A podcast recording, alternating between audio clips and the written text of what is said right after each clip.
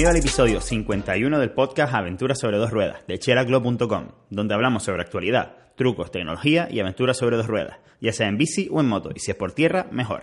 Hoy vamos a tratar acerca de las maletas que se llevan normalmente en moto. Mm, en, principio quiero hablar específicamente de las maletas para hacer viajes que intervengan caminos de tierra u off-road.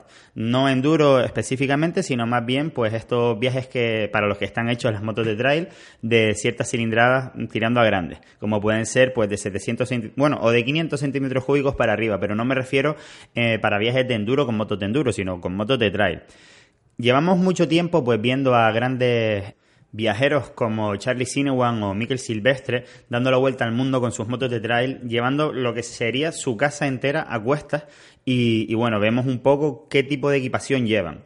En el caso de Miquel Silvestre, por ejemplo, él lleva las maletas laterales duras y después lleva una especie de saco en vez de un top case. De esta manera, pues el top case vibrará menos, que es lo que normalmente se mueve más cuando hay una carretera de baches. Y digamos que las maletas laterales, aun siendo duras, no se mueven demasiado porque están completamente ancladas, entre comillas, al chasis de la moto.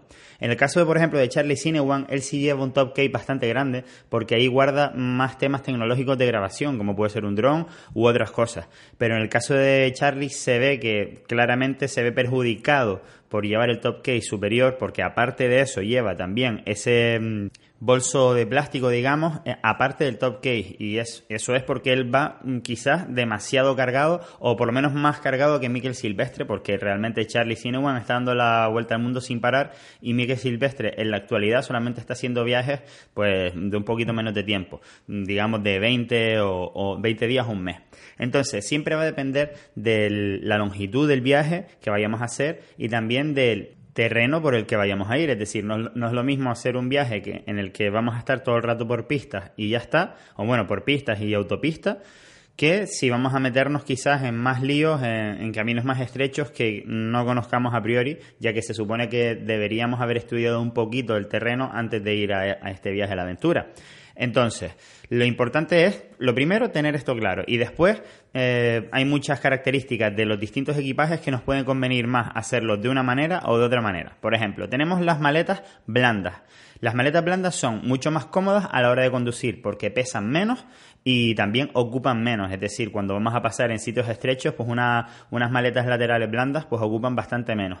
Y después las podemos comprimir al máximo con correas para que, pues, que no reboten las cosas en su interior. En contrapartida tenemos que son menos seguras eh, a la hora de tener una caída, pues lo que está en su interior directamente va a impactar contra el suelo con el peso de la moto encima, por lo tanto probablemente rompamos las cosas. Y por otro lado también tenemos el tema de que nos pueden robar, que nosotros digamos las maletas duras pues las podemos dejar aparcadas por la noche delante del hotel, motel de carretera o de acampada y quieras que no tienen cierta seguridad. Entonces eh, ahí tienes que valorar tú si el tema, si a dónde vas a ir te pueden robar o no, si vas a poder llevarte las maletas contigo o no, y sobre todo si, si, merece la pena eh, este sobrepeso por la seguridad que nos va a dar. Por otro lado, las maletas duras también sirven pues para sentarnos sobre ellas. Por ejemplo, yo tengo las maletas Givi, que la verdad que son un armatoste, pero son una maravilla porque he llegado a ver motos cambiando la rueda trasera apoyadas en una de estas maletas como si fuese un caballete. Entonces esto también hay que tenerlo en cuenta. Yo a priori, mm, de la experiencia que tengo en viajes, la verdad que los viajes que he hecho han sido por carretera y los otros viajes que he hecho por tierra han sido de más corta duración y ni siquiera he llevado las maletas laterales por intentar ir lo más cómodo posible. Entonces, eh, a mí lo que a priori haría seguro para un viaje de un mes, pues llevaría las maletas laterales y en la parte superior haría como Miguel Silvestre y pondría pues un saco, una maleta de estas, una mochila maleta blanda de unos 70 litros que pudiera llevar conmigo pues cuando entre en el motel o en el hotel o en la caseta que me vaya a quedar y el resto se, se quedaría enganchado a la moto. Esa sería mi elección personal. Ya dependiendo del tiempo en el eh, que vayas a estar, pues tendrás que hacer una cosa u otra. Por ejemplo, eh, una, una, maleta dura, un top case duro, pues también te puede servir para guardar el casco. Ya las maletas laterales, si las tenemos llenas y arriba no tenemos top case, pues el casco siempre va a tener que ir, contigo. Y hay veces que para mí me es muy cómodo cuando voy a entrar a un restaurante, pues dejar el casco en la maleta superior. También la maleta superior dura es muy cómodo para el pasajero, pues porque puede apoyar la espalda, entonces el top case apenas se va a mover. Aunque realmente no es muy bueno apoyar la, la espalda en este top case porque sufre la base, el rack donde está el top case, pero eh, todos sabemos que, que, al final pues la gente se suele apoyar ahí, aunque intentamos que, que no sea demasiado para que no se rompa, ¿vale? Después, por supuesto, es completamente necesario que si eliges maleta blanda, que sean completamente impermeables, porque no sabemos la, si nos puede caer una tormenta encima o lo que sea, ya que suelen ser viajes bastante largos. Entonces, absolutamente indispensable que sean impermeables o si no, comprarle una especie de funda impermeable para ponérsela en caso de lluvia, ¿vale?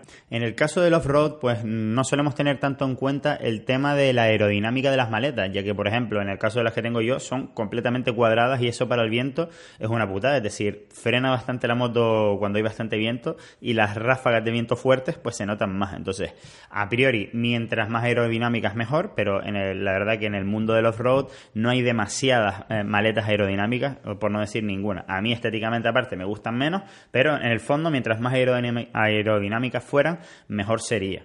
Aprovecho para aconsejarte que lleves lo mínimo posible, porque mm, cuando hacemos una salida de fin de semana, el peso tampoco tiene tanta importancia, pero cuando te pegas 8 horas, 10 horas, 12 horas al día sobre una moto, cada gramo la verdad que se agradece que, no esté. Pues lo, digo por experiencia. Por ejemplo, en el último viaje off-road que nos pegamos en Fuerteventura, llevé una maleta blanda de 70 litros y la puse como si fuese amarrada como si estuviese en el top case, ¿vale? Amarrada en el rack trasero. Y al final, pues un cuarto de las cosas que llevaba me sobraron. Entonces, eh, ya para la próxima vez llevaré menos, menos, que, menos equipaje que en ese viaje. Y es muy, muy importante que tengamos en cuenta el tema del peso. Sobre todo si vamos a viajar con acompañante, aunque en off-road esto no suele ocurrir, pues mm, siempre hay que destinar un espacio a, cada persona. En el caso cuando voy con mi novia, como ella suele llevar más equipaje que yo, yo le doy la maleta más grande, que es la maleta izquierda, y la maleta derecha, que es un poco más pequeña, es en la que irá mi equipaje. Entonces hay que olvidarse, si tienes poca experiencia en, en viajes en moto, de llevar mm, pues un montón de pequeñas cosas que a priori a lo mejor se pueden usar o a lo mejor no, pues solamente llevarlas que son completamente necesarias. Para la gente que necesita todavía más espacio, pues las maletas duras eh, suelen tener, digamos, unos tubitos incrustados para que tú puedas añadir encima de esas maletas duras, pues otras maletas blandas específicas para, para esas maletas y suelen ser impermeables. Eso es para cuando todavía tenemos que llevar más equipaje.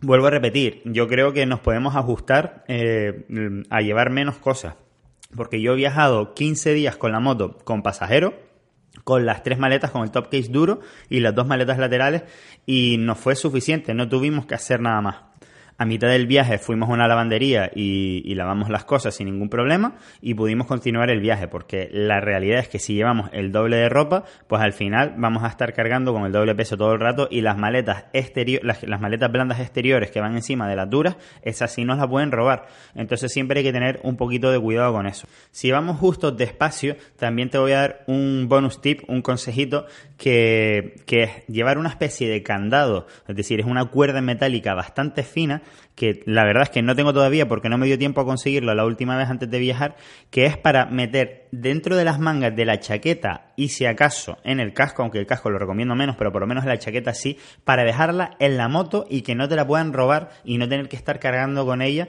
pues en, una visita a pie que hagamos en un pueblo, lo que sea.